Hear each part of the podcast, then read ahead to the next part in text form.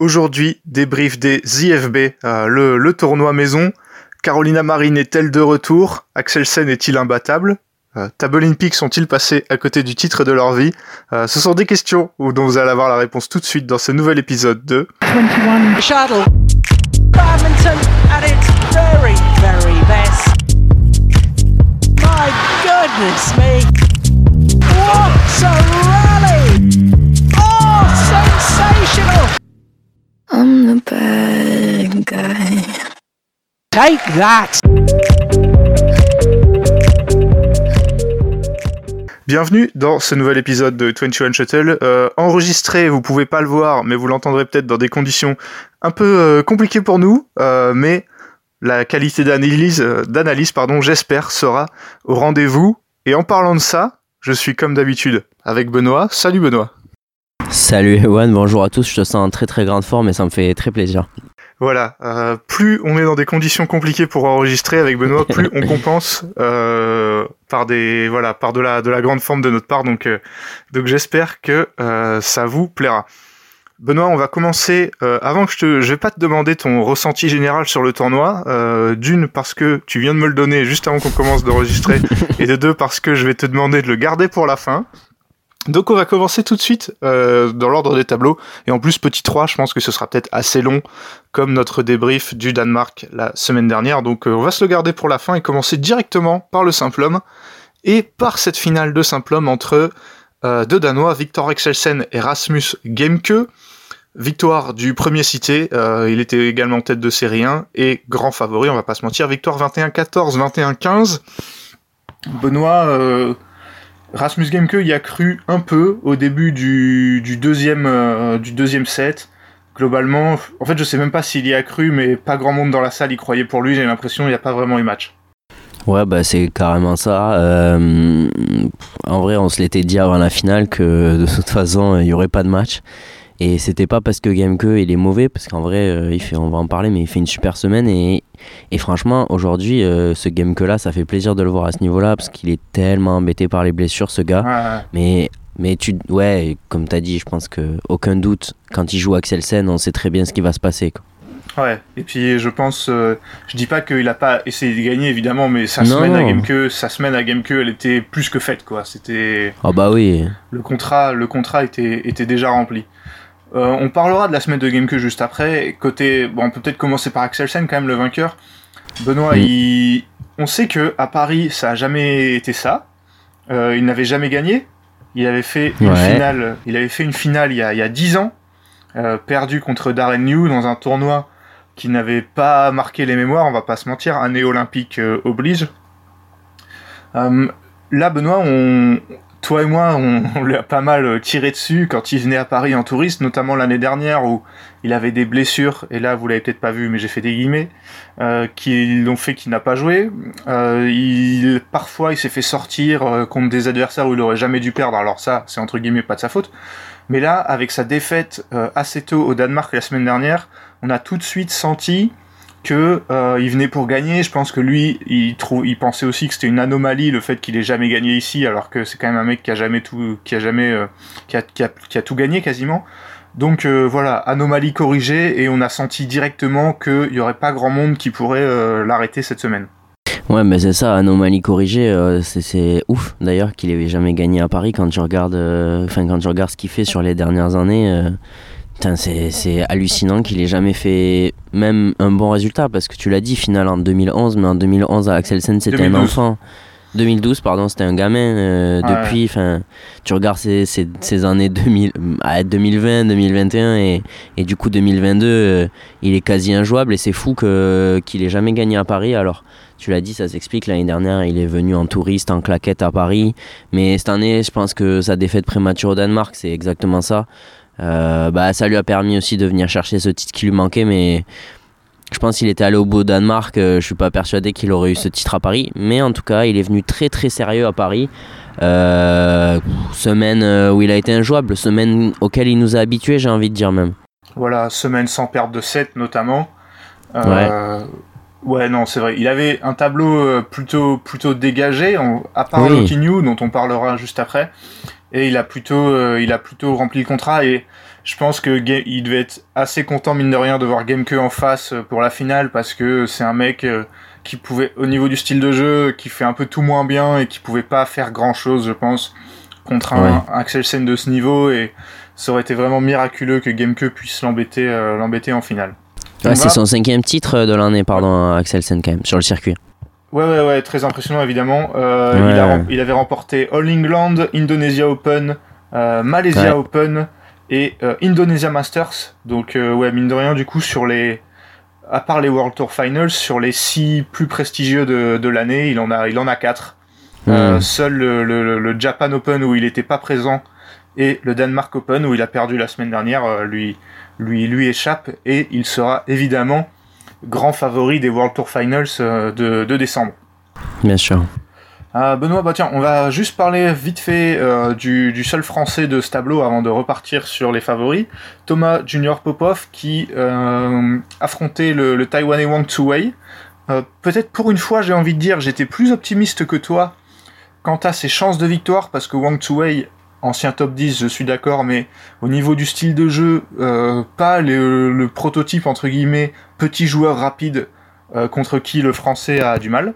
Donc euh, c'est ce qui fait que, j'y croyais, mais c'est pas passé. Il a gagné un set, le deuxième, mais globalement il a été dominé tout le match, même s'il a été bon dans le deuxième, et qui même en étant bon, il a failli ne pas le gagner, il s'est fait quand même peur, il a sauvé un volant de match, mais sur le premier et le troisième, il y a, a pas eu photo et moi j'espérais un peu genre il va se transcender parce que c'est à Paris mais il n'y a pas eu de pas eu de miracle quoi. Ouais, je me souviens qu'on n'était pas d'accord et en même temps, euh, je pense la même chose que toi euh, sur le fait que Wang Tsui est quand même un joueur qui peut lui convenir. D'ailleurs, les deux défaites qu'il a contre lui sont en 3-7, mais le Tommy de aujourd'hui, c'est pas le Tommy de enfin, c'est pas le Tommy d'il y a un an et demi, je trouve. Alors euh, du coup, j'ai un peu l'impression que bah, même quand des Wang Tsui, c'est compliqué. Euh, j'espère sincèrement, notamment, bon voilà, euh, sans vous spoiler au Halo Open, euh, que ça va aller mieux parce que je pense qu'il est capable vraiment de battre ces joueurs-là. Mais, mais là, en ce moment, ouais, c'est difficile à expliquer et t'as raison en fait. Il y a, oui, il prend le deuxième, mais finalement, il y a l'espoir, il dure pas longtemps. Enfin, on voit pas comment il peut s'en sortir dans ce match alors qu'on est persuadé qu'il a les armes pour battre un Wang Tzuwei. Ouais, moi aussi. Et bon, un an et demi, moi je je réduirais peut-être un peu cette période, mais rien qu'à 6 mois, peut-être, euh, c'est vrai que je le vois, il était, il était un peu meilleur. Alors, il est peut-être redescendu de euh, voilà la, période où il battait des bons joueurs, il a vraiment euh, progressé au classement mondial. Mais c'est vrai que c'est un peu décevant, donc à voir ce qu'il va, ce qu'il va pouvoir faire. Mais j'ose espérer que c'est un mec que battra Thomas Popov dans quelques mois, voire quelques années, qui battra régulièrement des mecs comme lui. Carrément. Benoît, pas mal de choses à dire évidemment. Bah tiens, je vais prendre le tableau de haut en bas. Et évidemment, la grosse, grosse, grosse déception de cette semaine euh, qui nous a frappé direct, c'est Shiushi que toi et moi on avait couvert de louanges la semaine dernière euh, pour sa victoire au Danemark et a raison puisqu'il avait été très bon. Euh, le retour du prince, je crois, on a titré notre épisode sur le Danemark pour lui. Et là, il prend Tamasin qui est, je pense, alors j'allais dire peut-être le moins bon joueur de ce tableau, un des moins bons. Je veux pas lui manquer de respect parce qu'en plus il a été bon contre Axelsen, mais qui est quand même normalement un joueur facile.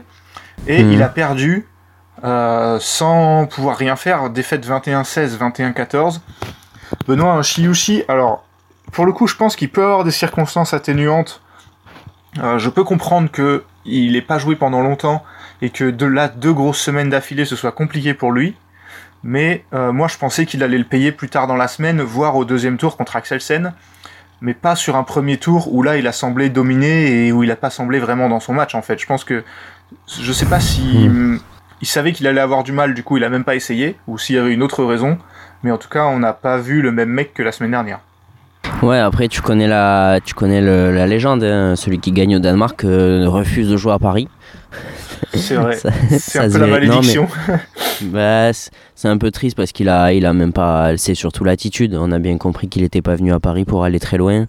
Euh, Tamasin, c'est pas un mauvais joueur. On en a déjà parlé là récemment. Euh, mais c'est un joueur qui a un fond de jeu très très intéressant, mais sans grosse performance, qui est pas capable de battre des gros joueurs. Même tu vois, il tient Axelsen, mais on, on a peu de, de doute. même s'il fait un bon match, on sait qu'il s'en sortira pas.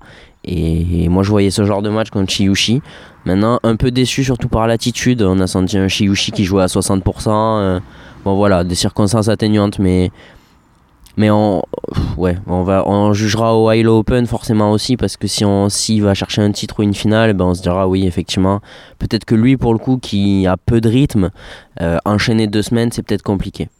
Parce plus je veux pas dire de bêtises, euh, mais avec les classements qui vont bouger, je crois que lui il a une obligation de résultat pour pouvoir euh, eh accéder au Malaysia Open, donc le premier tournoi de 2023 je crois que lui, il doit prendre des points en fait. Donc euh, c'est pour ça que ça m'étonne hmm. que là, il ait rien fait. Et j'imagine qu'il va se reprendre euh, en, Allemagne.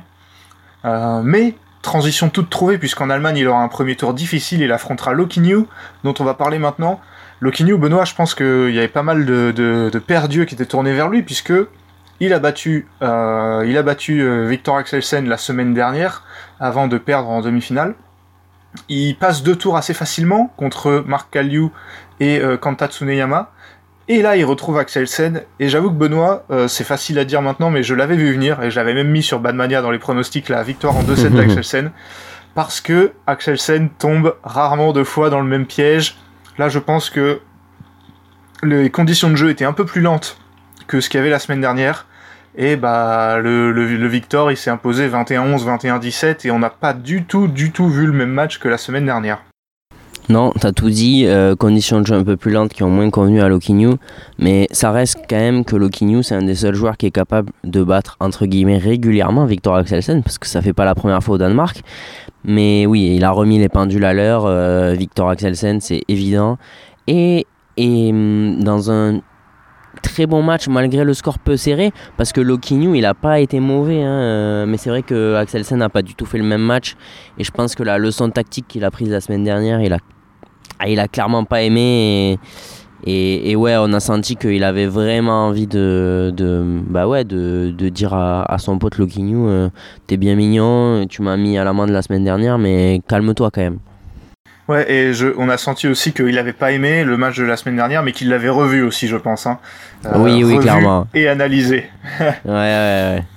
Euh, tu disais, ce, celui qui a gagné au Danemark ne peut pas gagner en France, même si c'est déjà arrivé. Là, le finaliste, mhm. lui, le finaliste du Danemark de la semaine dernière a clairement payé cette semaine. Je parle bien de Lizidja, le Malaisien, défaite au premier tour contre Rustavito, 21-19, 21-18.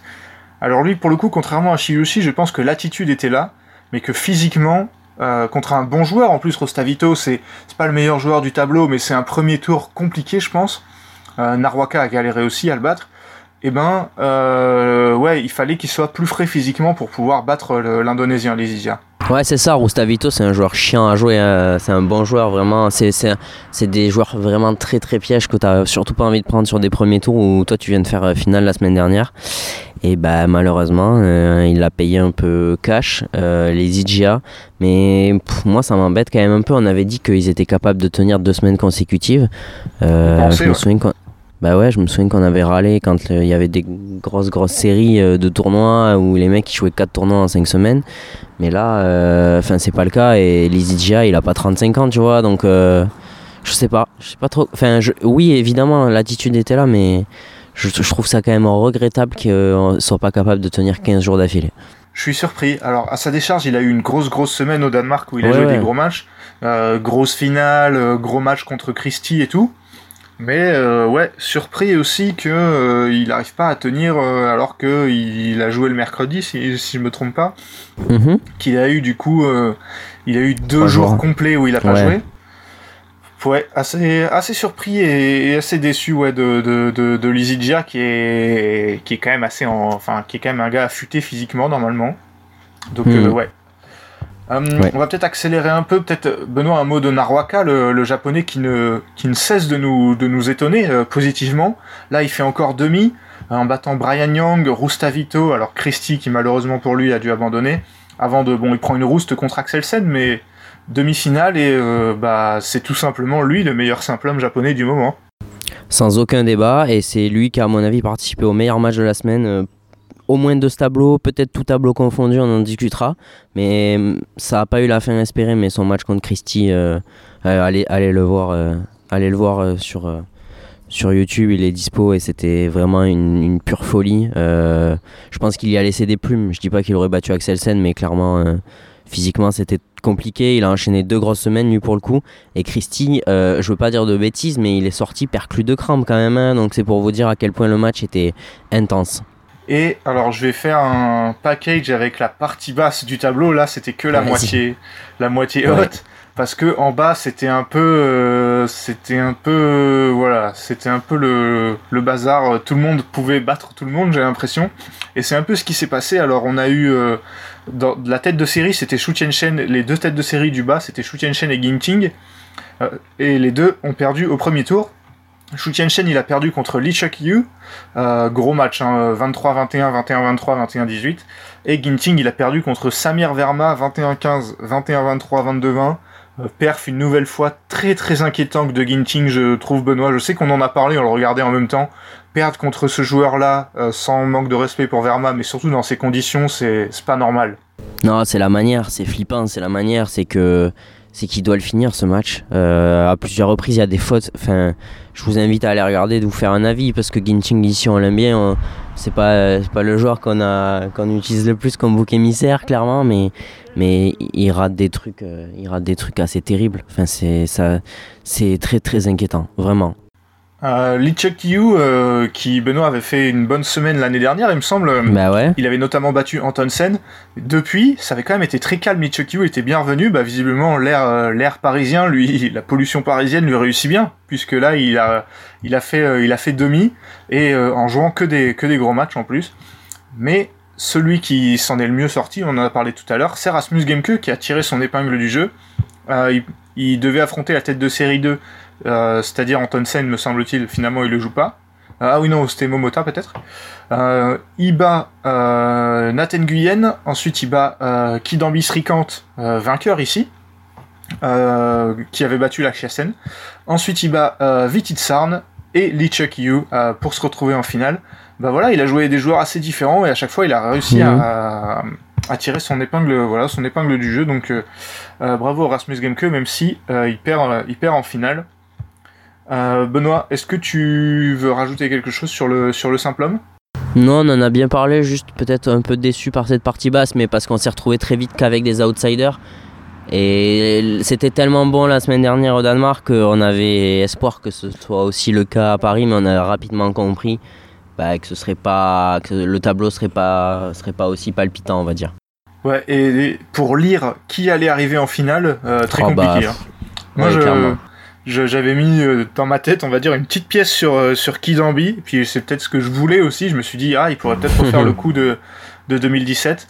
D'ailleurs, Benoît, on parlait de, de la difficulté d'enchaîner après le Danemark. Lui, il avait fait en 2017, il avait, il avait été très bon au Danemark où il avait gagné, et ensuite il avait joué que des matchs marathon, euh, notamment un contre Pranoy en France pour finalement triompher, c'était sympa. Mm. Allez, on passe tout de suite aux simples dames. Take that. Alors le simple dame, euh, une finale euh, bah, qui, qui, qui a pas mal animé Coubertin je pense et qui fera parler puisque c'était un gros gros match. Et c'est ouais. Ebing Jiao, la chinoise, qui s'est, euh, bah, qui elle aussi du coup fait le doublé Danemark-France qu'on n'attendait pas, on en reparlera. Elle bat Carolina Marine 16-21, 21-9, 22-20. Benoît, un match assez fou, euh, surtout un troisième set assez fou, où la chinoise avait de l'avance, puis s'est fait rattraper, puis c'était égalité, chacune marquait un point, un point, un point, un point. Ça s'est joué à rien du tout. Euh, Carolina Marine pourra avoir des regrets, je pense, mais euh, Ebing Jiao, euh, six ans après son titre ici, où elle s'était un peu révélée en 2016, gagne à nouveau, et euh, bah voilà, c'était un, un, très beau match, et un, pas mal de matchs sympas dans ce tableau. Ouais, carrément, pas mal de matchs sympas. Et Bing Jiao, euh, comme Akane Yamaguchi l'année dernière, le doublé, euh, le doublé Danemark-France. Euh, vraiment intéressante dans le jeu, mais on j'ai l'impression qu'on a déjà eu ce débat. Et puis, et Bing Jiao, elle peut disparaître pendant 3-4 mois. Pas disparaître, mais pas être au niveau où on la voit là depuis 15 jours. Mais pour moi, ce titre, il est. Je suis pas un grand fan de Bing Jiao, je, je l'ai jamais caché. Mais sur cette semaine, et même sur la finale, globalement, difficile de dire que le titre est pas mérité quand même. Ouais, euh, je pense que malgré euh, un public 100% acquis à sa cause et euh, une bonne semaine, on va en parler, Carolina Marine, elle a tout tenté. mais sur le coup, enfin, je trouve que sa défaite est pas illogique, quoi. Oui, le score est flatteur même. Enfin, moi, à mon sens. Hein. Bah, pour le coup, on a parlé de mental pour d'autres euh, pour d'autres personnes. Elle, elle a le, le, mérite de jamais lâcher. Oui, Carolina oui, Marine. Mais mais oui, c'est vrai que c'est le score est peut-être un peu un peu flatteur. On va on va rester sur euh, sur Ebing Jiao, donc qui après le Danemark fait encore une bonne semaine, même si avant la avant la demi, elle a pas joué de, de grosses joueuses. Elle a, battu les deux danoises, Linkerfeld puis Mia Blichfeld. Euh, ensuite, la, la, thaïlandaise Busana Nombangongfan, euh, match où elle a perdu euh, un set. Et mhm. Benoît, on va en parler tout de suite, cette demi contre Tide Swing, où elle gagne 21-15, 21-10, alors que jusqu'ici, euh, Tide Swing s'était plutôt baladé, dont un très bon match en quart contre Intanon. Euh, Benoît, ouais. Tide Swing, c'est quoi De pire en pire?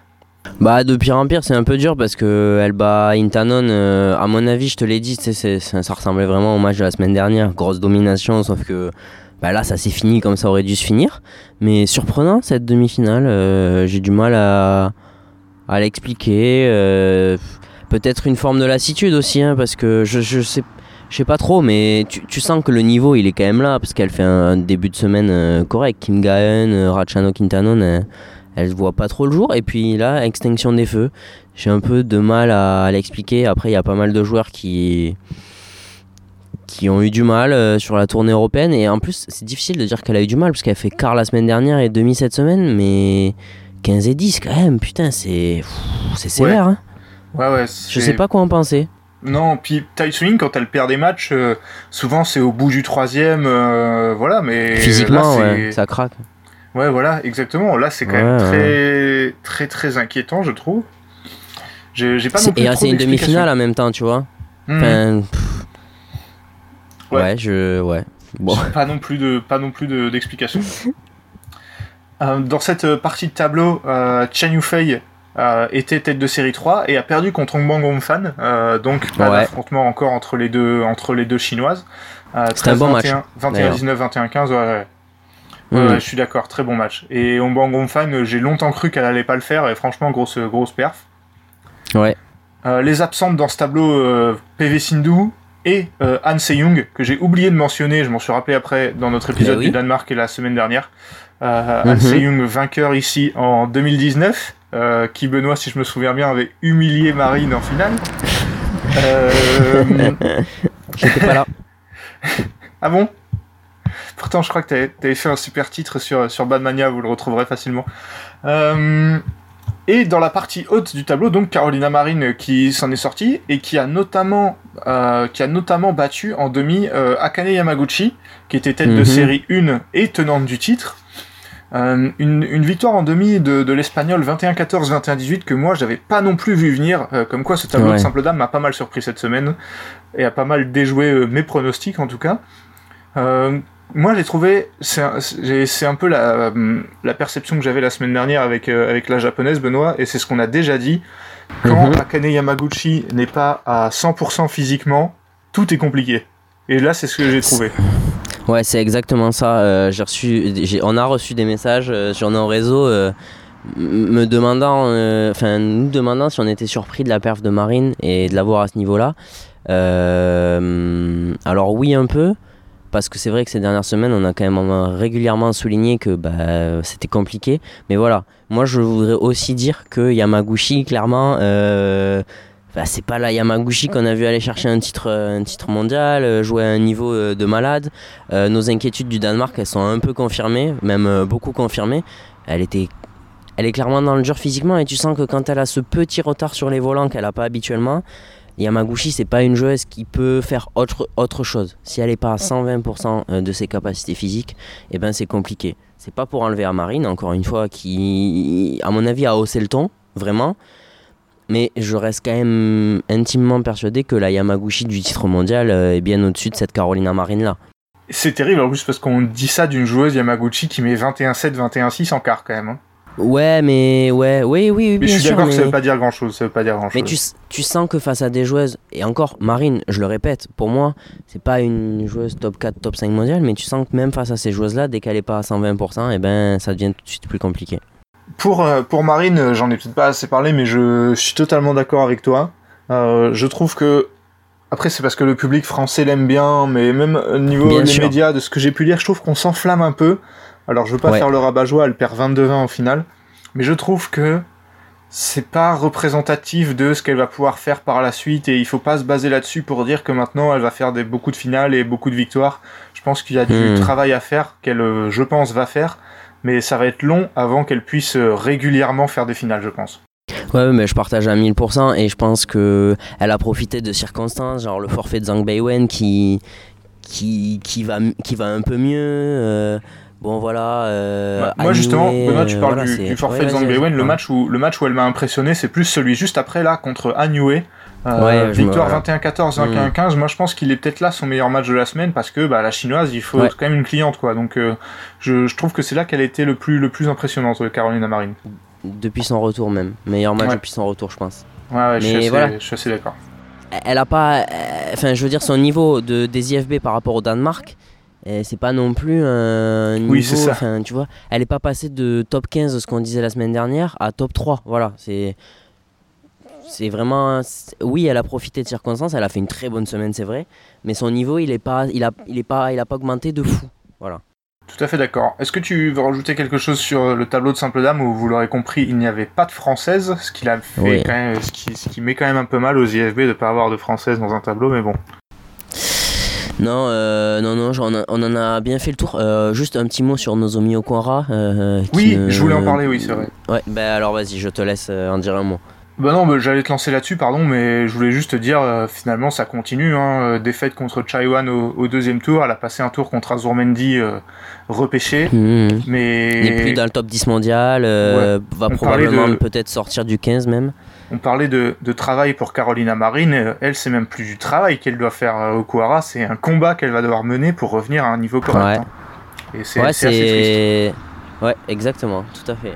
Euh, voilà, elle, bon, qui n'a jamais gagné à Paris, euh, mais on parle quand même d'une championne du monde, donc ah oui, clairement. triste de, la voir à ce, à ce niveau.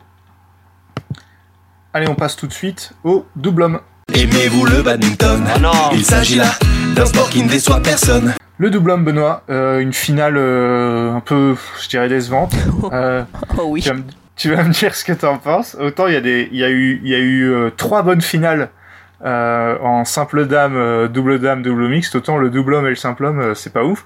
Victoire des Indiens, Ranki Reddy Shetty contre les Taïwanais Lu Yang, 21-13, 21-19. Benoît, les bon premier set vraiment qui était parfait pour la sieste du dimanche.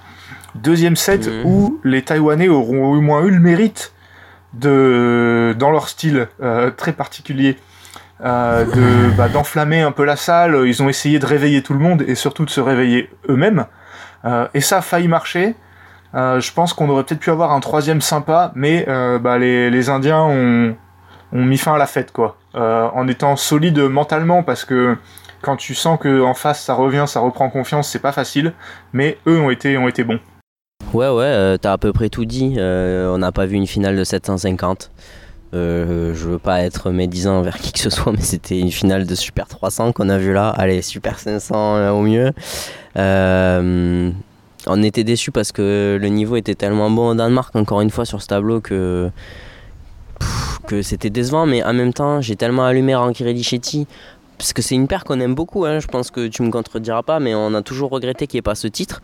Il y a enfin un titre majeur, parce qu'un 750 c'est un titre majeur. Ils aiment bien Paris, euh, ils avaient fait finale il y a 3 ans, 2 ans, 3 ans, je crois, je sais plus. Je vais regarder, ouais. On était ensemble, je me souviens, mais c'est tout ce dont je me souviens. Euh, c'est mérité. Non, mais c'est mérité parce que c'est une paire que, qui, c'est une très bonne paire. Mais juste, il y a un moment où euh, gagner un tournoi au Bangladesh, ça suffisait plus à leur palmarès. Alors je suis dur parce qu'il y a d'autres tournois qu'ils ont gagnés. Ils ont gagné un Inde cette année. Mais on voulait vraiment un, gros tournoi et je pense que Paris, ça en fait partie. Maintenant, voilà, on n'a pas non plus pris un plaisir de malade euh, sur, sur cette semaine, sur ce tableau-là. Ouais, ouais c'est ça. T'as raison de finale en 2019, perdu contre, 19, contre Gideon Sukamulio. Ouais. Ouais, je suis d'accord. Euh, troisième titre de l'année pour eux après l'India Open et euh, les Jeux du Commonwealth, mais euh, premier titre majeur de leur carrière quand même parce que bah, on en parlait, on en parlait pas mal avec Chiasso qui ont été champions du monde il y a pas longtemps. Eux, c'est pareil, il fallait, il fallait, il fallait y aller quoi. Au bout d'un moment, il fallait, il fallait transformer cette mm. bonne forme et cette bonne progression, surtout de Chirac Jetty, en quelque chose. Et voilà. je pense, j'ai vu pas mal de leurs matchs et je, je pense que sans rien enlever aux deux joueurs, je pense que Mathias Beu est très très important. Euh, bah, bien pour, sûr. Pour cette, pour cette paire. Et depuis qu'il s'occupe d'eux, les progrès ont été, ont été très impressionnants. À un moment, il y a un match, je crois que c'était contre les Coréens en demi, où les deux le regardent à la pause et lui il dit il a dit ouais c'est pas à moi de vous trouver les solutions. Au bout d'un moment euh, vous devez savoir ce qu'il faut faire quoi donc je pense qu'il se repose pas mal sur lui mais c'est très impressionnant le, les progrès des deux indiens. Donc je suis content qu'il transforme ça pour un titre. Hum, ils étaient à mes yeux ultra favoris cette finale où euh, évidemment ah bah oui. à, la rigueur on parle de finale de 500 je pense que euh, Rankiri ils ont leur place en finale d'un 750 ceux qui normalement n'auraient jamais dû arriver là. Euh, c'est bien Lu Yang et je leur reproche pas à eux mais plutôt aux adversaires qu'ils ont affrontés pour arriver euh, jusqu'en finale. On va en parler tout de suite. Avant qu'on en parle, on va parler des deux paires françaises qui étaient dans le haut du tableau. Et eh ben les Popov, eux, ils ont euh, pris euh, les ils ont ils sont finalement les seuls à avoir pris un set au futur vainqueur Romkir City. Euh, défaite 19-21, 21-9, 21-13. Je pense qu'ils ont eu la chance entre guillemets d'affronter les Indiens quand ils se mettaient en route. Oui, c'est exactement ça, même s'ils n'ont pas fait un mauvais match. bon, ce set prix, je suis pas sûr qu'on puisse en tirer des conclusions. Et hum, Rankiri Dichetti, euh, on, leur tombe dessus, mais on oublie à quel point ils sont jeunes aussi encore. C'est parce qu'ils sont là sur le circuit depuis qu'ils ont 17 piges. Mais, hmm. mais c'est une paire aussi qui. Peut-être que ce titre, ce fameux titre dont on a tant parlé, nous, euh, va leur donner la confiance dont ils avaient besoin. Et en même temps, euh, Mathias Beu, ça fait, tu as parlé beaucoup de lui, mais ça fait un an et demi qu'il aurait plus dû être là. Et en fait, il a continué sa mission avec l'équipe indienne et clairement, bah, il faut que ça continue. Donc, euh, donc on espère qu'il va rester encore longtemps. Ouais, oui, pour euh, remettre un peu de. J'ai fait une parenthèse, pardon, mais. Non, non, mais juste pour continuer sur ce que tu dis, il faut pas perdre euh, en tête que Ranky Reddy, c'est un 2000. Hein. Il a. Il ouais, c'est fou. Hein. Il a, il a l'âge d'Arnaud Merclé. Il faut, il faut bien se, il faut bien se le mettre en tête quand même. Ouais. ouais, et pour, j'ai peut-être été un peu dur sur ce que j'ai dit pour pour les Popov. je, je pense évidemment qu'ils ont pris la mise en route des Indiens, mais ils ont fait, ils ont fait leur match et oui. Ce qui est cool avec les Popov et c'est vrai pour pas mal de joueurs, mais surtout avec eux, c'est que tu vois que dans leur tête, quand ils commencent un match, même s'ils jouent une bonne paire, tu sens qu'ils se disent qu'ils peuvent gagner, tu vois, tu sens qu'ils y croient vraiment. C'est des tueurs. Euh, ouais, voilà. Et du coup, évidemment, ils sont adorés à, Coubertin et ça, ça, fait plaisir de voir ce match, même si t'as senti que à partir du deuxième set, ils avaient plus du tout les armes et que c'était tout était compliqué. Mais ils ont eu le mérite de prendre ce set déjà. Et, euh, et bravo. Dans la même partie de tableau, juste en dessous, euh, Corvé Labarre ont perdu contre euh, les, les, Malaisiens Man Kai. Euh, alors là, je suis plus, je suis plus déçu, euh, Benoît, parce que pour le coup, je croyais vraiment qu'ils pouvaient faire quelque chose de mieux. Euh, malheureusement, ils ont tout fait en un peu moins bien que leurs adversaires, et au final, bah, ça se voit au score 21-17, 21-16, 21-17. Ouais, c'est ça. Bah, surtout après le match de la semaine dernière, enfin le, match, la victoire contre les Grimley, le la semaine dernière, on était, on pouvait espérer que au moins ils passent un tour. C'était pas, pas un tour gagné d'avance, hein, c'est pas ça, mais, mais oui, on pouvait, on pouvait y croire pas mal de, têtes de série qui sont tombées très tôt dans ce, dans ce tournoi. Oh que oui. on, va en parler, euh, on va en parler tout de suite. Ça se passe plutôt euh, vers le bas de, du tableau. Hassan Setiawan, encore battu très tôt euh, dans ce tournoi par, mhm. par les, les Taïwanais qu'ils avaient battu la semaine dernière, Li Yang, 21-16, 23-21. étrange parce que c'est pas ce c'est pas ce à quoi ils nous avaient habitués les, les daddies. Surtout pas euh, bah là ils sont censés être en forme puisqu'ils n'ont pas beaucoup joué la semaine dernière ils n'ont pas joué avant. Donc euh, ouais très surprenant Benoît. Ouais ouais après euh, après on les sent sur un fil depuis depuis un moment et là peut-être que aussi bah, tu commences à payer ce truc d'être sur un fil. On savait qu'en général ils gagnaient encore ce genre de match ils passaient deux trois tours mais là, j'ai quand même l'impression, je ne veux pas tirer de conclusion parce que c'est juste sur la tournée européenne, mais, mais ouais, tout, tout est en train de devenir de plus en plus compliqué.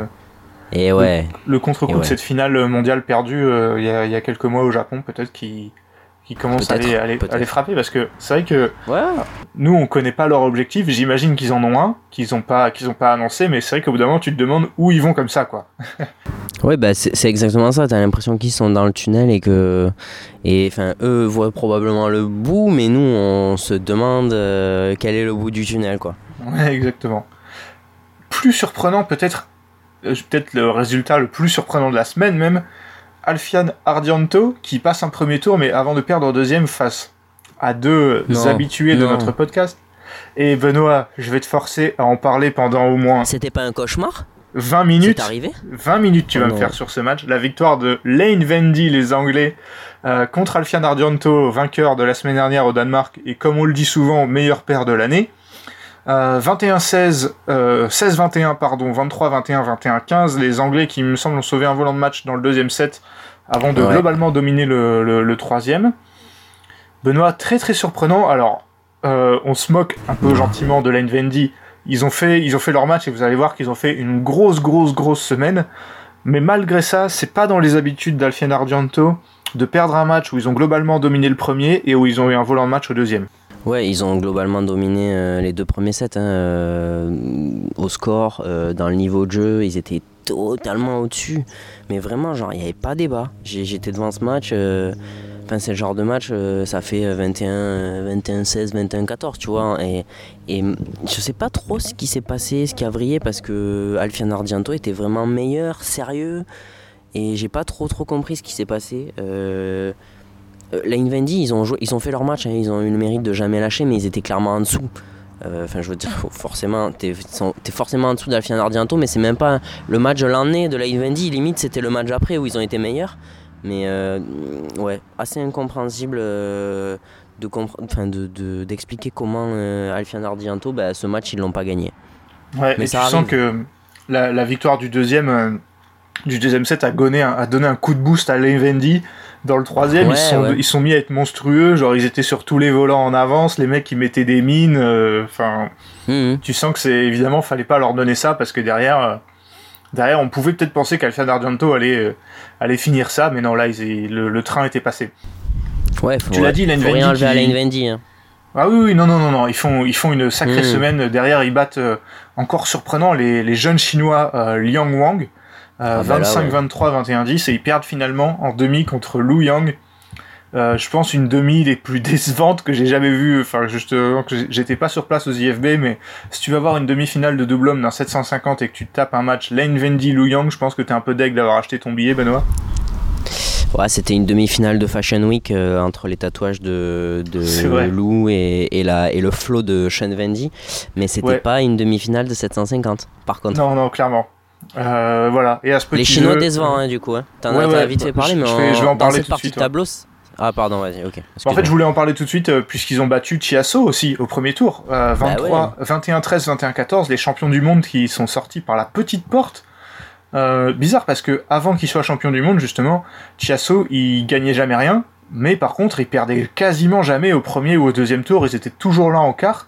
Alors là, je veux pas faire de d'analyse un peu pourrie. Euh, je veux pas dire que leur titre commence à leur peser, la pression, blablabla c'est juste très surprenant de les voir perdre en plus sur ce score euh, contre une paire hmm. inexpérimentée, même si euh, prometteuse. Ouais, c'est ça. Moi, j'ai pas été hyper surpris, mais euh, j'ai Liang Wang pour moi, c'est, je enfin, on le dit souvent, mais c'est pour moi la future paire numéro 1 chinoise. Enfin, en tout cas, c'est ce que je crois, mais mais j'ai plus été surpris, tu vois, par leur match contre Lane Vendy. Pour moi, ils doivent jamais perdre contre Lane Vendy, mais ils font un gros match contre Chiasso au premier tour, tu vois. Enfin, je veux dire, c'est une pour moi, c'est, je dirais pas que c'est deux paires qui se valent parce que ce serait dur pour Chiasso, mais dans un ou deux ans, c'est deux paires qui auront à peu près, qui peuvent potentiellement avoir le même classement. Donc c'est là où je suis peu surpris. Évidemment, le score, oui, est plus surprenant. Et Liang Wang qui, qui avait gagné euh, au Japan Open, mais effectivement là, euh, ouais. là c'était compliqué pour eux. Euh, mm. Et en bas, alors en bas, il y avait, on va vite fait parler de Astrup Rasmussen qui passe à Go, qui perd face à Go 21-19, 21-10. Euh, tournée européenne à oublier pour l'instant pour Astrup Rasmussen qui, alors je sais que toi t'as pas des standards très hauts pour eux, mais même pour leurs propres standards sont quand même là très décevants je trouve sur ces deux semaines. Ouais. Ouais, après je pense qu'ils avaient pris un stage de street fishing euh, sur les bords de la Seine et du coup. Voilà, je euh, savais bah, que tu aurais une explication. fallait... Non, mais fallait être dispo. Euh, C'était chiant parce que les matchs aux IFB ils sont en journée et tout. Hmm. Pas idéal. C'est aux heures de, aux meilleures heures pour aller pêcher, donc pas, pas idéal. Non, mais en vrai, je suis dur, mais c'est compliqué. hein. Ouais, ouais, non, là c'est leur niveau. Il va et- falloir casser cette paire ou pas? Qu'est-ce que t'en penses? Bah, tu... la question c'est pour les mettre avec qui? Est-ce qu'il faudrait pas ressortir ce garde du placard? Ah oui, c'est vrai qu'il est dans un 2 mètres carrés debout et qui dort euh, depuis 6 mois, lui. Oui, voilà, c'est ça. Euh, Bah, il non, faudrait, oui. Il Il faudrait, oui. il le met oui, avec faudrait. des enfants aussi, ce garde. euh, c'est Là, il, il fait la tournée des maisons pour choper des bonbons pour Halloween, donc il pouvait pas jouer aux IFB malheureusement. Ça m'énerve, ça Ouais, m'énerve ouais. très très fort. Non, non, je suis d'accord. C'est, c'est, c'est dommage, mais c'est vrai que ça remettrait peut-être un genre Rasmussen et même Astrup est plus si jeune, mais Rasmussen il est quand même sur la fin. Euh, peut-être pour mettre un coup de boost à leur fin de carrière à tous les deux, il faudrait peut-être penser effectivement à les séparer les cocos. Euh, et les derniers dont on a longtemps parlé séparation et finalement on pensait que c'était mieux et là tu vas me dire ce que t'en penses c'est Gideon Sukamulio les têtes de série 2 qui dont eux aussi comme Shiushi on a dit beaucoup de bien d'eux la semaine dernière ils ont fait finale au Danemark et là ils perdent dès le premier tour face à Luyang les futurs finalistes 21-15 15-21 21-17 euh, pff, voilà Benoît voilà mon analyse à toi Eh ben écoute, j'ai eu un débat enflammé, enfin enflammé. On a eu un, j'ai eu un petit débat euh, avec un de nos auditeurs qui se reconnaîtra, qui me disait mais attendez, on parle de Gideon Sukamulio. Enfin, euh, moi j'ai jamais, il me disait qu'il avait jamais douté de la qualité de cette paire. Moi je, bon voilà, vous connaissez notre avis avec Ewan, je pense qu'on le partage. Et malheureusement, je pense que le- la défaite au premier tour des, des IFB a, a plus aidé notre théorie que celle de dire bah oui c'était évident qu'ils allaient revenir euh, ils étaient trop forts euh, même ensemble c'était sûr qu'ils allaient ils allaient reperformer. Attention attention attention attention on a bien vu que perdre contre Lu Yang à mon avis en plus c'est pas du tout une paire contre qui ils doivent perdre. Euh, il y a des circonstances ils sont allés au bout la semaine dernière c'est un retour pour les deux physiquement c'est peut-être compliqué aussi. Mais voilà faut quand même nuancer ça ils vont pas redevenir numéro un mondiaux à défoncer le circuit dès demain Voilà. Et d'ailleurs, que ce soit pour, euh, pour Shiushi ou pour eux, euh, ce, ce premier tour d'IFB, c'est vraiment un message à tout le monde. Pas d'analyse trop rapide. On va se calmer Ouais, et on va voir les ce qui va se conclusions passer. hâtives. Ouais, complètement parce que complètement parce que ouais, c'est une défaite très très décevante où tu sens qu'ils essayaient mais qu'ils a- ils y arrivaient pas. Euh, Oui, ils un- ont pas été. Ils ont. Oui, c'est ça. Pardon, ils ont pas lâché. T'as raison de le dire. Ouais, non, mais c'est ça, genre euh, sur un cours annexe euh, un peu pourri, ils ont fait un, un match décevant et voilà, défaite rapide dans l'anonymat et Oui. ça, ça, ça rentre, ça rentre en Indonésie puisque euh, il me semble qu'ils seront pas là en Allemagne la semaine prochaine. Euh, Benoît, voilà, j'ai parlé de d'un peu tout le monde. Alors j'ai pas parlé de Hong Teo qui ont fait plutôt un, un bon tournoi avant de perdre contre euh, contre Choi Kim. Choi Kim euh, aussi qui ont fait un, un bon tournoi puisqu'ils font demi. Ouais. J'ai pas non plus parlé de Li Wang, puisque euh, bah, il y avait pas Li Wang. Ils étaient euh, séparés, Benoît. Peut-être que tu veux dire un mot de, de ça? On sait pas, euh, on sait pas si c'est euh, sur le long terme ou euh, ou juste pour donner un petit coup de fouet, mais des champions olympiques euh, séparés euh, après euh, voilà un an et demi après leur titre, c'est rapide. Alors, j'ai- il y a des rumeurs qui disent que Wang Chilin prépare la mi-temps du Super Bowl avec Rihanna en 2023. Pardon, c'est pas, pas drôle du tout. Non, je, j'ai l'impression qu'il y a d'autres priorités pour Wang Chilin en ce moment. Oui. Enfin, ces derniers temps. Je, je sais pas trop comment penser en fait. Euh, tu sens que les mecs, euh, ils- bah, le bad, euh, voilà, c'est leur métier, mais il n'y a pas forcément euh, ce truc en plus peut-être. Ouais, exactement. Euh, L'histoire, euh, les copains d'enfance qui se remettent ensemble et qui sont champions olympiques était belle, mais la suite est- Magnifique, magnifique. La Ouais. suite ne l'est pas autant. Allez, on enchaîne parce que ça fait déjà bientôt trois quarts d'heure qu'on parle. On passe aux double dames. Look at this. Look at that. Euh, vous inquiétez pas, on va pas sacrifier le, le- le double dame. Il y a aussi pas mal de choses à dire. Oh que non. Et il y a des choses à dire, notamment sur cette euh, paire vainqueur, Tan Tina, les Malaisiennes qui battent en finale Matsumoto Nagahara, les Japonaises, victoire 21-19, 18-21, 21-15. Euh, Benoît, pour le coup, qu'est-ce que je suis content qu'elle gagne Tan Tina Qu'est-ce que j'aime j'aime bien cette paire? Elle bat euh, les vainqueurs de, de, de 2018. J'ai rien contre les, les Japonaises, mais euh, ça fait un moment que toi et moi on parle de cette paire malaisienne et ça me fait trop plaisir de, de les voir gagner. Il faut rappeler que euh, Pearly Tan s'est blessée au Japon et qu'elles étaient toutes les deux du coup incertaines pour cette tournée Ouais. européenne. Là, elles ont fait une sacrée semaine et une, une belle finale en plus. Ouais, ouais, euh, gros kiff, retour dans le top 10 mondial euh, largement mérité, euh, énorme semaine, superbe finale. ça fait trop plaisir de voir Tantina, sachant que la discussion c'était quand même de savoir si elles allaient passer un tour, parce qu'on va revenir sur leur semaine, mais ça a été, ça a été compliqué. Et gros kiff de voir Tantina là, parce que c'est vraiment une paire. à chaque fois que je regarde leur match, je me dis putain, mais c'est vraiment, c'est quasiment une paire de, pas de double homme, tu vois, mais qui prend des options à tout va. Et c'est pas un double dame classique. euh, Ouais, je suis d'accord. T'as t'as pas des paires qui prennent des options H24 comme le font Tantina. Et puis, euh, et puis ouais, ce, ce jeu agressif. euh, Enfin, vraiment, Tantina, c'est c'est un gros kiff et un, un énorme coup de pied dans la fourmilière du, du double homme, du double dame, pardon. Peut-être trop classique qu'on reproche parfois. Donc c'est vraiment cool. Il y a eu le titre en Suisse cette année, mais là, là c'est vraiment un titre majeur dans leur carrière. Euh, ouais. Et justement, tu parles de premier tour, elles ont joué au premier tour contre l'autre paire, on va dire la rafraîchissante de ce, Eh oui. de ce tableau de double dame. Le, le problème, c'est que les deux se sont affrontés, euh, les deux se sont affrontés au, au premier tour. C'est Rahayu Ramadanti, les Indonésiennes. Et ouais, gros Mhm. match, euh, gros match que les, les Malaisiennes euh, gagnent, gagnent en, en 3.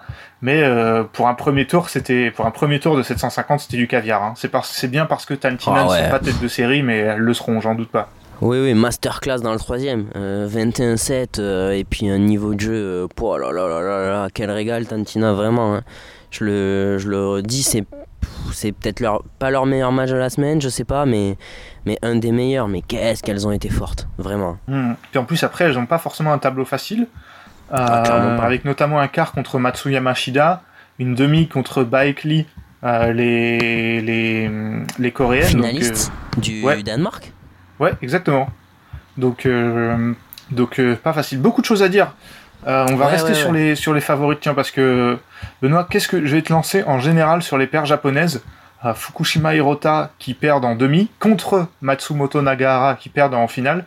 On a revu les deux paires japonaises, les deux qui ont fait des multiples finales de championnat du monde et des, des victoires en championnat du monde du coup. On les a revus à un niveau très intéressant cette semaine ces deux paires. Oui, oui, carrément. euh, Fukushima Hirota ont battu notamment Kim Kong, euh, Matsumoto Nagara, Lester Imsard, euh, Jeong Kim, qui sont quand même une, paire montante de la Corée. On a vraiment vu les deux paires, alors pas à leur niveau, clairement. On va pas non plus pas, pas faire genre, elles sont revenues à leur, à leur niveau max, mais on les a revues à un niveau où honnête, j'ai envie de dire, et je pense que c'est un bon premier palier avant de pouvoir euh, espérer rejouer au, au même niveau qu'avant, on va dire. Voilà, je- vous comprendrez que j'ai pas mis Matsuyama Shida dans le paquet puisque elle était en forme Oui. quand les autres ne l'étaient pas, donc euh, donc j'ai pas voulu j'ai pas voulu en, en parler. Euh, Benoît, un mot des têtes de série 1, Chen Jia qui passe deux tours avant de perdre contre Baek Lee les coréennes. Et là, c'est le moment du coup de gueule euh, dont, je voulais, dont je voulais parler et je profite de ce match-là pour le faire. C'est la programmation qui parfois Mhm. n'avait aucun sens cette semaine. Et ça s'est notamment vu sur ce match. Chen Jia qui ont joué l'avant-dernier match euh, du vendredi. Euh, donc très tard, hein, je pense qu'il, je sais plus quelle heure il était, mais je pense qu'il devait être au moins 10h, 22h, et qui rejoue le premier le lendemain, et qui donc perdent contre Baek Lee, alors que tu vois qu'elles sont vidées, euh, Chen Jia, qui est je pense la meilleure paire de ce tableau normalement, Ah et euh, qui là n'avait plus rien à donner et qui l'a surtout payé en fin de en fin de, de deuxième set quand elles auront pu conclure mais qu'elles n'avaient pas eu l'énergie pour le faire. Je pense que ça les touchait. Je pense que c'est déjà Ifan qui était quasiment en train de pleurer. Et Chen a râlé déjà sur les réseaux sociaux sur cette programmation avant le match. Donc même avant qu'elle perde elle avait dit ouais c'est pas normal qu'on joue euh, qu'on joue aussitôt alors qu'elle a fini aussi tard et que nos adversaires ont eu beaucoup plus de temps de repos et ben je ne peux qu'être d'accord avec elle Benoît là c'est Mhm. si le- l'organisation avait voulu qu'elle perde, elle aurait pas fait autrement, quoi. Non, ils auraient surtout pas fait mieux. Ouais. Euh, Non, non, mais c'est bien joué. Euh, Après, voilà, en plus, c'est Baekli.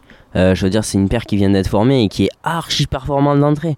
Donc c'est vraiment... euh, Enfin, c'est pas le match où tu joues contre une paire euh, moyen où tu sais que tu vas t'en sortir et puis ça ira mieux le lendemain. Non, non, là tu joues une top paire mondiale, clairement. euh, Et c'est c'est relou. Clairement, c'est relou parce que... Du coup, ça veut dire que le résultat, il joue pas que sur le terrain. Euh, et ça, ça m'embête parce que parce que c'est enfin ouais c'est pas je pense que la programmation est assez flexible pour ne pas avoir ce genre de phénomènes qui arrivent et c'est vraiment relou quand ça arrive. En plus, ça arrive euh, à une paire, hyper forte et vraiment c'est pénible. Oui, voilà, pour clarifier, euh, moi je dis absolument pas que ça a été fait volontairement, hein, je, je non, ne pense non, pas. non. Je pense juste que ça a été fait euh, en pensant à beaucoup de contraintes, mais sans penser à la forme des athlètes qui, je pense, devrait être le premier truc auquel tu penses. Et là, c'est c'est bien dommage pour, pour Chengia qui ont gagné en 2016, mais qui n'ont plus gagné ici euh, depuis. Donc ce ne sera pas, euh, ce sera pas euh, cette année. Euh, voilà. De l'amateurisme, pour résumer. Ouais, exactement, exactement. Euh, alors, pour le reste du tableau, je sais pas si t'as encore des choses à me dire. On va d'abord parler euh, vite fait des Françaises euh, qui étaient dans ce Ouais. tableau. Margot Lambert et Anne Tran. Tirage très difficile. Elles prennent Kim Kong, les têtes de série 2, au premier tour. Défaite 21-15, 21-16. Où, Benoît, ça confirme ce qu'on pense de cette paire en ce moment. C'est que je trouve qu'elles ont plutôt bien joué. Elles ont, au début des sets, tenu la, la tête haute. Honnêtement, en regardant le match, euh, je les voyais pas du tout gagner, même prendre un set, parce que les Coréennes faisaient tout bien. Mais les Françaises ont su prendre les points, les points quand elles pouvaient les prendre. Et euh, Mhm. bah, finalement, euh, elles ont fait un, plutôt un bon match. Oui, oui, carrément, puisque les Coréens n'ont pas raté leur match. Je dirais plus que. Bah, euh, en vrai, c'est Lambertran qui ont. Ouais, qui ont fait leur match, c'est ça exactement. Maintenant, c'est vrai que le tirage fait que c'est difficile. Et je pense que toi, comme moi, vu le tirage du Hilo Open euh, quand on l'a vu, euh, on s'est dit que c'était plus là qu'on les attendrait. Euh, vu le- leur forme actuelle, on, a, le droit d'espérer en fait bah, une bonne semaine. Parce que oui, effectivement, tu prends Kim Kong aux IFB et tu peux difficilement. disons, mettre en valeur ta forme du moment. Mais je pense qu'au Hilo, on va les attendre. Clairement, ouais, c'est pas, c'est pas sur ce match où on s'attendait à ce qu'elle gagne. euh, Bah oui, c'est ça. Ou à ce qu'elle gagne euh, directement, mais euh, ouais, je suis d'accord. C'est plutôt d'autres tournois peut-être moins, euh, moins cotés où on va attendre, on va attendre à ce qu'elle, à ce qu'elle fasse mieux. Benoît, sur le reste du tableau, est-ce que tu veux parler de quelque chose? On a quand même parlé de quasiment toutes les, les favorites, dis-moi. Euh, J'ai vu des trucs très intéressants. Je me suis penché sur Boye Magelund euh, parce que bah, parce que c'est quand même une paire européenne euh, prometteuse à mon sens. Euh, et vraiment, au-delà du premier tour euh, expédié contre Azurmendi Corrales, un premier set vraiment pas dégueu contre Matsuyama Shida. Cette paire, moi je pense qu'elle a tout pour devenir la paire numéro 1. allez, je vais mouiller peut-être en Europe. Et Benoît, euh, la paire actuelle numéro 1 en Europe, justement, ça me fait une transition puisque je voulais en dire Oh un mot. non, pas ça, putain. C'est les sœurs Stoeva. Bon, alors là, on va pas les juger non plus. Elles prennent Chenjia au premier tour. Elles, prennent, elles, ont bien 21, joué en plus. 21, 13, 22, 20. Elles ont pas mal joué.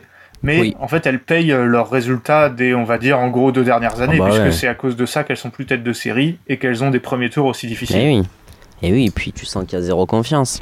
Ouais, Tu sens que tu, tu rates trois volants et puis, euh, et puis tu retombes quoi. Voilà. C'est les, moments où c'est, voilà, les moments où même quand t'arrives à accrocher Chenjia et que c'est un peu chaud, c'est là qu'il te faut le, le petite confiance qu'elles avaient avant. Ah en bah plus, sur les Stoeva, t'avais l'impression qu'elles pouvaient battre des grosses paires, qu'elles n'ont malheureusement Mm. plus du tout. Clairement. Allez, on passe tout de suite au double mixte. Oh my goodness! Benoît, quelle finale? Euh, Qui aurait pu prévoir ce qui, va se- ce qui allait se passer sur cette finale? Un, un film hollywoodien. euh, j'ai rien de mieux, j'ai rien de mieux à dire. Et pourtant, et pourtant, à la fin, c'est toujours les mêmes qui gagnent. C'est euh, Zheng Wang, victorieux en 2018 et victorieux au Danemark la semaine dernière. Les Chinois récidive, victoire contre Tabelin Peak, les Hollandais. 21-16, 14-21, 22-20. Euh, bah, Benoît, avant de te lancer dessus, pour ceux qui n'ont pas vu, je vais peut-être donner un peu de contexte. euh, avec un match qui commence exactement euh, comme on pensait qu'il allait commencer, des Chinois bien au-dessus dans tous les domaines euh, dans le premier set, euh, remporté facilement. Et dans le deuxième, extinction des feux. Les, les, les, les Hollandais, surtout Robin Tabeli, on commence à croire qu'il va sortir le match de sa vie. Le mec est monstrueux. Ouais, il arrive à hein. Ouais, c'est ça. Il arrive à prendre Zheng Ziwei en vitesse. Le mec arrive à le manger. Euh, tu sais pas comment il fait. Le mec qui sort les smash de sa vie. Deuxième set où les, il me semble que c'est les Chinois qui partent devant avant de se faire rattraper à 16 partout. On se dit bon là les Chinois vont faire la différence quand même. Euh, c'est les, les tauliers de ce tableau. Et là ils prennent 4 points d'affilée. Et donc là on se dit Tableau Peak à un point du titre d'une carrière. Euh, à 20-16 ils ont 4 volants de match. Et là, ils prennent 6 points d'affilée, donc 4 volants de match effacés, plus un premier volant de match converti, un volant de tournoi converti pour les Chinois. Euh, Benoît, waouh, quel, match difficile à analyser parce qu'il s'est passé, il s'est tout passé en fait dans ce match. Ouais, c'est ça. euh, les deux paires n'ont pas toujours joué en même temps euh, leur meilleur niveau, mais ah là là, le troisième set quand même, on a, on a, on s'est régalé. En vrai, on s'est régalé. Juste le niveau de Robin Tabling, hallucinant. Mais globalement sur la semaine, pas que sur la finale, mais mais faire face à Zheng Ziwei comme il l'a fait. Et ben chapeau bas, euh, chapeau bas Robin Tabling et un peu un peu déçu presque limite parce que c'était il y aura pas des chances comme ça on, on va reparler du tableau dans la globalité mais ils auront pas des chances comme ça toute leur carrière Euh, ils ont fait des coups mais arriver en finale d'un 750 avec- et avoir autant de volants de titres ça peut coûter cher dans une carrière Euh, Benoît, on va pas se mentir, si 21 Shuttle était un, podcast hollandais, euh, on serait parti en dépression là. hein. C'était fini. Oui, oui, clairement. Euh, je pense que déjà, quand on va parler de Jikel Delru, ça va être euh, à la limite. Alors là, j'ose pas imaginer si vous êtes fan de Bad et que vous êtes hollandais, clairement, c'est compliqué. Mais en même temps, tu te dis que tu perds contre une paire qui va passer la barre des 50 victoires en, en 2021, en 2022, pardon, qui a pas joué toute la saison ensemble et qui a perdu deux matchs. Deux matchs, c'est fou. C'est toujours ce truc quand tu fais euh, une semaine de fou et que tu perds en finale. Je pense que, je crois que d'ailleurs Robin Tabelin il a dit, il a dit, va me falloir, va me falloir 12 heures pour euh, tirer Bah ouais. le positif. Je pense qu'ils ont une énorme déception, mais s'ils regardent leur semaine, rien qu'une finale de 750, c'est assez euh, énorme Bien sûr. pour eux. Qui, ouais, parce que pour moi, ils sont euh, top 5 européens, mais il y a des paires meilleurs que meilleurs qu'eux, et là, ils ont été exceptionnels. Ouais. Benoît, on va une pas paire. tourner autour. On va commencer Ouais. par Jikel Delru parce que je Bah veux en parler et je sais que toi aussi. Deux premiers tours, euh, alors facilement gagnés, ça se voit pas forcément au score, mais je trouve qu'ils ont toujours été globalement euh, au-dessus. Contre d'abord contre Su, les Taïwanais, et ensuite contre euh, Lee Henge, euh, les Hongkongais. 21-12, 24-22 le premier match, 21-17, 24-22 le deuxième. Benoît, donc avec ces deux 24-22, ça donne un peu une fausse impression, je trouve, parce que il faut pas s'arrêter au score, mais dans le contenu, je trouve qu'ils ont toujours été meilleurs que leurs adversaires et souvent avec Jikel Delru, même quand ce genre de match ça va au troisième, ils les perdent pas trop euh, quand ils sont bien Mhm. au-dessus. Hein, je parle pas là du tout de leur quart. Donc, euh, Ouais, ouais. ouais, est-ce que tu veux, comment t'analyses ces deux premiers tours des Français? C'était maîtrisé. Euh, en vrai, c'était maîtrisé. Euh, J'ai été content aussi, euh, voilà, de revoir, euh, de revoir le, le Hongkongais Lee euh, à ce niveau-là, mais c'était maîtrisé. Ils étaient au-dessus. euh, pour moi, ouais, c'est deux, premiers tours pas faciles. De toute façon, voilà, dès que tu prends des paires asiates, on le sait, c'est jamais facile. Mais deux premiers tours maîtrisés et globalement, on sentait qu'ils jouaient avec le public, qu'ils kiffaient. moi, je les sentais bien. Je les sentais très bien.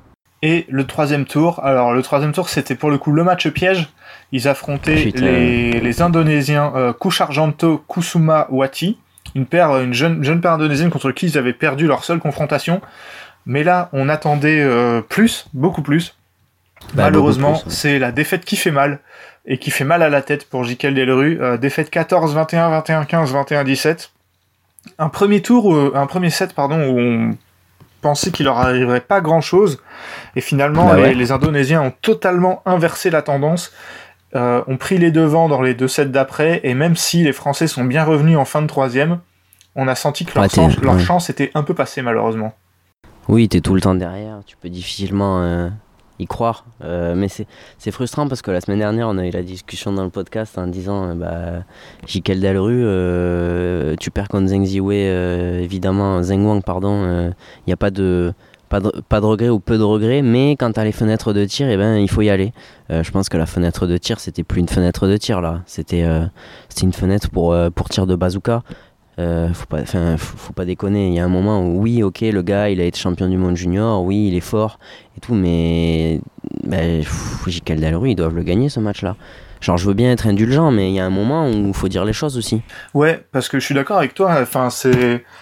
Je pense que de toute façon, on va pas, euh, on va pas leur taper dessus outre mesure parce que je pense que eux déjà euh, ont déjà oui, oui, bah, il l'a dit, Tom. hein. beaucoup de regrets. Ouais, ouais. Je pense que ils ont, ils ont été euh, plutôt, euh, voilà, ils ont remercié le soutien et tout, mais je pense que cette défaite, elle leur fait vraiment mal à la tête aux Français parce que hum, Ah, il y avait la place avait- pour aller Il y si avait la loin. place. Et je sais pas, j'ai l'impression qu'ils les ont, ils les ont laissés, ils, ils les ont laissés se mettre dans le match alors que il, a- Ouais. il fallait rien leur donner. Genre, je trouve que Kusumawati, du coup, la joueuse, la joueuse, elle était, elle était pas dans son match dans le premier set et elle a petit à petit pris le dessus sur Delphine Delru et c'est un peu pareil, d'accord, pour le, pour le, les- l'opposition entre les deux joueurs, entre les deux mecs, Mhm. mais ils les ont laissés s'installer dans le jeu alors que c'est tellement dommage. Tu sens que il manquait pas grand chose pour que ça se finisse en deux. euh, Enfin, ça aurait pu se finir en deux comme les, les matchs d'avant des Français, mais petit à petit ils ont perdu pied.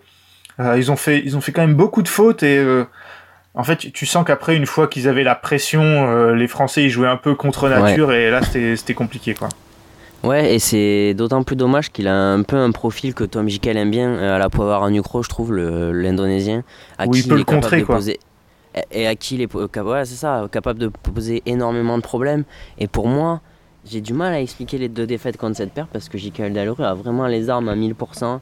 Et quand ça arrive euh, à Paris, euh, dans un tableau aussi dégagé, euh, tu sais que tous les ans, tu n'auras pas cette fenêtre de tir euh, chez toi à la maison. Et c'est vrai que ah, là, tu as, le droit- le droit de dire qu'à un moment donné, euh, bah, il y a des matchs qu'il faut gagner. Et je pense que celui-là en faisait partie. Voilà, un peu comme on a un peu la même, le même euh, bilan qu'après leur finale des championnats d'Europe cette année contre les Allemands. Bien sûr. C'est meilleur, enfin tu parais meilleur, tu dois les gagner. Mais c'est, Mhm. il nous montre encore qu'il n'y a pas que le style de jeu, il y a les gestions des, des matchs, et de l'événement, qui est Ils important. sont jeunes, hein, mais. Ouais, mais ils perdent contre des encore plus jeunes, c'est ça qui m'embête. Ouais, ouais, bien sûr. Non, mais il n'y a, y a, y a pas que le niveau de jeu. T'as raison de le dire. Parce que je pense qu'ils étaient meilleurs. Voilà. Et évidemment, si on dit ça, c'est pas parce qu'ils perdent en quart quand t'as un Super 750, puisqu'on a dit la Non. semaine dernière que quart c'était leur place. C'est juste contre cet adversaire, dans cette salle à Paris, je suis d'accord que t'auras pas cette chance euh, Eh tous oui. les ans. J'espère pour eux qu'ils en auront d'autres, mais je suis pas optimiste. Tabeling Peak, ils ont des volants de titre, hein. faut pas oublier. Dans leur partie de tableau, voilà. Quand même remettre les choses à leur place. Je pense que Jikel Dalru sont meilleurs que Tabeling Peak. Voilà, et ce qui fait mal, en plus, Benoît, on va en parler tout de suite, c'est que de voir que Jikel Delru n'était pas au rendez-vous de ses demi, alors qu'il y avait Tabelin Peak, les Hollandais, et Lamsus Lao, les Allemands, deux paires Bah ouais. euh, européennes qui sont, on va dire, au niveau de Jikel Delru, voire un peu moins fort, quoi. Bien sûr. Un peu moins bon. forte. Il faut pas avoir. À un moment, il faut pas faire genre. euh, un peu moins forte. Globalement, peut-être qu'en face-to-face, ils sont équivalents, mais sur les résultats sur le circuit, Jikel Delru sont bien meilleurs. Sont plus constants, sont meilleurs. Ouais. Ouais. ils sont plus constants, mais les Allemands font plus d'exploits, et cette finale des championnats Oui. d'Europe nous l'a encore rappelé. Mhm. Mhm. Ouais, non, Tout mais je suis, je suis d'accord avec toi. En fait, euh, tu vois, on répète tout le temps que c'est que que ils sont moins forts, sauf que au final, euh, quand on parle de finale ou de demi, on parle plus souvent euh, des Allemands que des Français. Donc, euh, au bout d'un moment, il va Ouais, peut-être ouais. falloir revoir ce, ce jugement. L'autre paire française euh, n'a pas passé le premier tour. William Villéger et Anne Tran, ils ont perdu contre une bonne paire singapourienne euh, et Tan. Ouais, ouais. 21-14, 21-12. Bon, autant, euh, autant Anne Tran en double dame contre Kim Kong, elle a un peu donné le change. euh, autant là, dans cette paire avec William Villéger, ils ont vraiment rien pu faire du tout. Euh, ils ont été, c'était pas facile de rentrer dans ce match puisqu'ils ont su à la dernière minute qu'ils allaient jouer. Donc euh, Hmm. bah, après le forfait de, de Watanabe et Gashino. Et voilà, il y a rien eu à faire contre les Singapouriens. Non, ils sont, ils sont trop solides. Les Singapouriens, c'est une paire du top 15 mondial quand même. Enfin, qui, qui l'est pas, mais qui, qui l'est sur le terrain en tout cas. Voilà, voilà. Puavarano Krote Ratanachai, la semaine dernière, il perd de premier Aïe, tour aïe, aïe. contre euh, Feng Wang, euh, Wang Dongping évidemment, la paire chinoise qui vient d'être composée. Et ben là, rebelote, euh, match assez haché où ils perdent 21-14, 14-21, 21-14. Que- comment t'analyses ce match? Parce que moi, je suis, je suis assez déçu de, que les Thaïlandais arrivent pas à Ouais, gagner ouais. deux fois contre cette paire-là. Ok, tu joues Mhm. une, une bonne paire, mais mais deux fois, ça fait mal quand même quand t'es tête de série 1.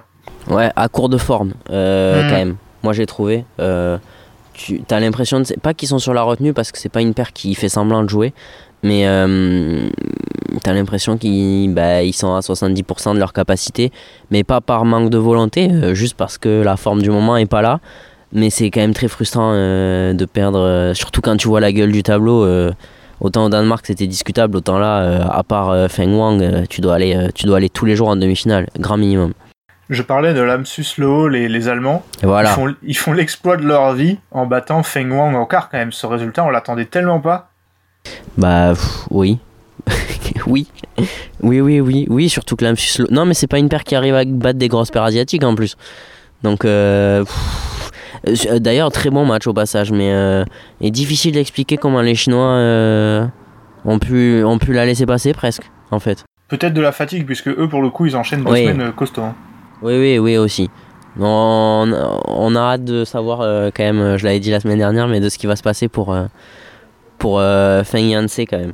Ouais, c'est vrai que ce, ce gamin, il est, il est pas mauvais. hein. Il y a quelque chose.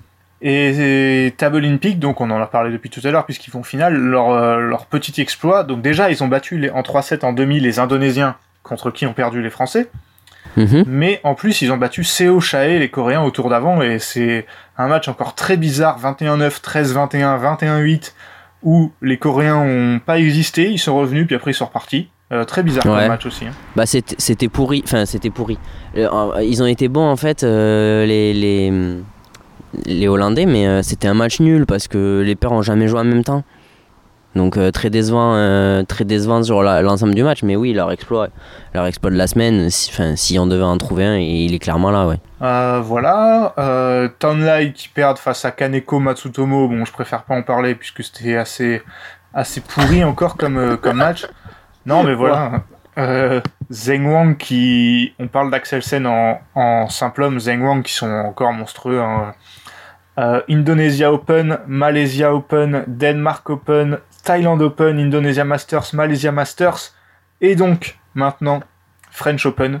Euh, franchement, c'est impressionnant. Là, ils, ils partent Benoît sur des records euh, vraiment, euh, enfin des records fous pour pour cette année, en sachant que du Ouais. coup, à part le Japan Open et le All England Open où ils n'ont même pas participé, bah ils gagnent tous les, les grands titres en fait cette année qu'ils peuvent gagner. Oui, c'est ça. Ils ont même pas débuté la saison ensemble. C'est ça qui est, c'est ça qui est indécent. C'est qu'ils sont sur une saison all-time sans l'avoir joué euh, entièrement.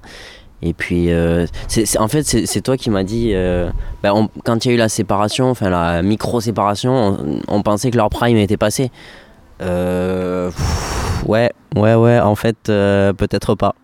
Non, non, le, le meilleur il était à venir, mais à ce moment-là on s'en rendait pas compte. Ouais, c'est terrible. hein. Enfin, ils sont, ils- là pour le coup, eux sont injouables parce que même Christian Boyeux euh, qui ont fait un, un, un beau match contre eux vraiment, qui reviennent à un niveau intéressant, il n'y a pas, y a pas la place.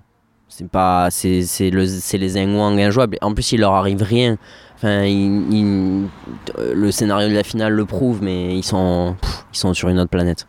T'as raison d'y revenir et je voulais en dire un mot. C'est très intéressant ça parce que on peut se dire ouais ok ils gagnent mais dans les moments, en fait ils ont quasiment aucun moment chaud à gérer. Bah là ils en Ouais. ont un, ils en ont eu un. Euh, ça aurait été très décevant de les voir perdre contre Table Olympique, je pense. euh, Bien on leur sûr. aurait, évidemment, on leur aurait entre guillemets pardonné puisque ça arrive de perdre, mais perdre à ce moment-là contre des adversaires comme ça, ça aurait été très très décevant. Et même là, ils arrivent à sauver 4 volants de match, ça veut dire que ils sont meilleurs et en plus mentalement ils sont ultra costauds. Genre c'est c'est vraiment une démonstration de force qu'ils ont encore fait là. Ouais, ils marchent sur l'eau, clairement. hein. C'est qu'il y a des moments où, où rien ne t'arrive, rien ne peut t'arriver. Ils sont dans, ils sont dans ce Ouais, c'est vrai que c'est vraiment le- l'impression que ça donne, que rien Ah ne peut leur arriver, qu'ils sont insubmersibles. Benoît, quelque chose à rajouter sur le mixte? Euh, écoute, on en a. euh, Si, juste un mot du coup je- de Mikkel Sensebi euh, qui nous avait fait le match de leur vie la semaine dernière, on l'avait dit. Au premier tour, ils ont repris Zheng Wang 11 et 12. Euh, bon, on nous a tranquillement rappelé quand même que Mikkel Sensebi, c'était pas leur niveau moyen qu'ils nous avaient montré la semaine dernière. Voilà, j'espère que leur coach en a profité pour s'excuser à son homologue chinois qu'il avait failli Bien taper sûr. la semaine dernière. Mais c'était le seul intérêt de ce match, hein, vraiment. Oui, oui, clairement. Quand je prends le volant, c'est pas pour jouer au badminton, wesh. Benoît, je t'ai pas demandé ton avis en début de, en début de- d'épisode. On va pas se mentir, toi et moi, euh, c'est une des premières fois depuis 2016 où il y en a aucun de nous deux aux IFB. Ouais, c'est Euh, alors que d'habitude on y est beaucoup. Merci. Enfin d'ailleurs, euh, merci à tous ceux qui nous ont demandé si on y était promis. On essaiera d'être là l'année prochaine, mais cette année c'était c'était compliqué pour pour nous. Euh, Mm. Mais même du coup, nous on l'a quand même pas mal vécu, on va dire, de notre canapé. On a vu énormément de matchs et c'était pas une semaine euh, vraiment dingue. Et je suis vraiment déçu parce que après ce qu'on a vu la semaine dernière au Danemark, j'attendais vraiment mieux de, de ces IFB, qui restent, euh, je trouve, le 750, le chaque année le plus décevant, euh, au-delà du fait qu'on soit français ou non, mais il y a Mhm. toujours les, les, les, les résultats les plus décevants euh, de, de tous les 750, c'est toujours en France. Bah oui, c'est vrai. Euh, je partage totalement. On en parlait du coup juste avant de tourner. On a choisi la bonne année pour pas être là. Autant on n'a pas de on n'a pas vraiment le bon flair pour les pronos. Autant, bon, s'il y a une année où il fallait prendre des vacances, c'était celle-là. Euh, T'as raison de le dire. On sera ravis de vous venir vous parler, peut-être à Orléans, peut-être sur le top 12, probablement aux IFB l'année prochaine. C'est vrai que cette année, on n'était malheureusement pas là. Voilà. Euh, les, mais- les championnats d'Europe aussi euh, qui Oui, seront en France bah l'année oui. prochaine. Oui, oui, carrément. Voilà, Euh, il y aura d'autres événements où, où on sera ravis de, voilà, de venir vous rencontrer. C'est vrai que cette année, malheureusement, on n'a pas pu. Et je pense qu'on regrette pas trop de ne pas avoir été là, euh, surtout pour le niveau de jeu. Euh, J'avais vendu, je l'avais vraiment vendu parce que j'y croyais fort. Les mecs étaient en forme, enchaîner deux semaines, c'est quand même, euh, je pense, à la portée de tous. Mais on a été déçus par le niveau global euh, de quasiment tous les tableaux en fait, à part le double dame peut-être et, et un peu du simple dame. globalement, c'était c'était pas ouf. Et hum, ouais, c'est souvent aux IFB qu'on est déçu. Alors oui, c'est après le Danemark, mais il n'y a pas de changement d'horaire entre le Danemark et la France. euh, tu subis pas de, de gros vols. euh, c'est que deux semaines consécutives, tu vois. Et limite, souvent au Hilo Open, eh ben, le niveau remonte un peu. Alors, pas avec tous les mêmes joueurs, mais, mais c'est vrai que les IFB, j'ai du mal à expliquer ce creux. Et bon, c'est pas tous les ans pareil, mais cette année, ouais, on a été, on a été quand même particulièrement déçus par le niveau global. Voilà, bah, je suis totalement d'accord avec tout ce que tu tout ce que tu tout ce que tu viens de dire. C'est vrai qu'on a été on a été pas mal déçus et on espère que euh, l'année prochaine ce ne sera pas le cas. L'année prochaine euh, qualification, on sera en qualification olympique. Donc, Bien euh, sûr. on peut espérer euh, autre autre chose. Euh, voilà, donc les deux gros tournois qui, qui restent cette année, les trois gros tournois, pardon. Alors il y a le la tournée chinoise pour ceux qui sont pas au courant a été annulée. China Open euh, et Fuzhou China Open, le Super 1000 et le Super 750 ont été annulés parce que la Chine ne veut pas prendre de risques avec le Covid. A priori, les World Tour Finals qui sont prévus en décembre auront quand même lieu à Guangzhou, donc en Chine. Mais je pense que le tournoi, celui-là, aura lieu, même si c'est pas en Chine, ils trouveront un endroit où le mettre. Les deux autres Oui. gros tournois euh, de l'année, c'est deux Super 500 qui nous restent. Il y aura l'Australian Open, euh, qui de mémoire a pas eu lieu là depuis euh, quelques années avec le, avec le Covid. Mhm. Et le Hilo Open en Allemagne, euh, comme d'habitude. Ça, c'est la semaine prochaine. Donc, euh, bah voilà, on va se donner rendez-vous la semaine prochaine pour, cette, pour cet épisode où il y aura un niveau, Benoît l'a dit, plus inférieur euh, sur le papier, mais qui reste intéressant parce que les déçus de ces deux semaines seront présents et beaucoup de Français aussi. Notamment Jikel Delru qui, en l'absence de Watanabe Higashino, seront donc la plus grosse tête Eh de oui. série de ce tableau, donc on espère euh, un bon parcours de leur part. Merci Benoît d'avoir fait cet épisode euh, qu'on avait annoncé un peu plus court mais qui finalement ne le sera pas du tout. ouais, merci à toi, Ewan, et merci à vous, comme toujours, pour votre écoute.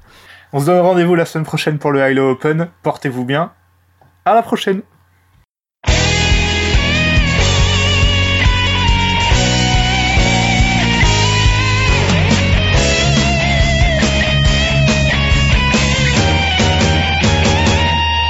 绽放我们激情的节奏，把那束缚抛开的时候，共同感受这片天空带给我们的自由。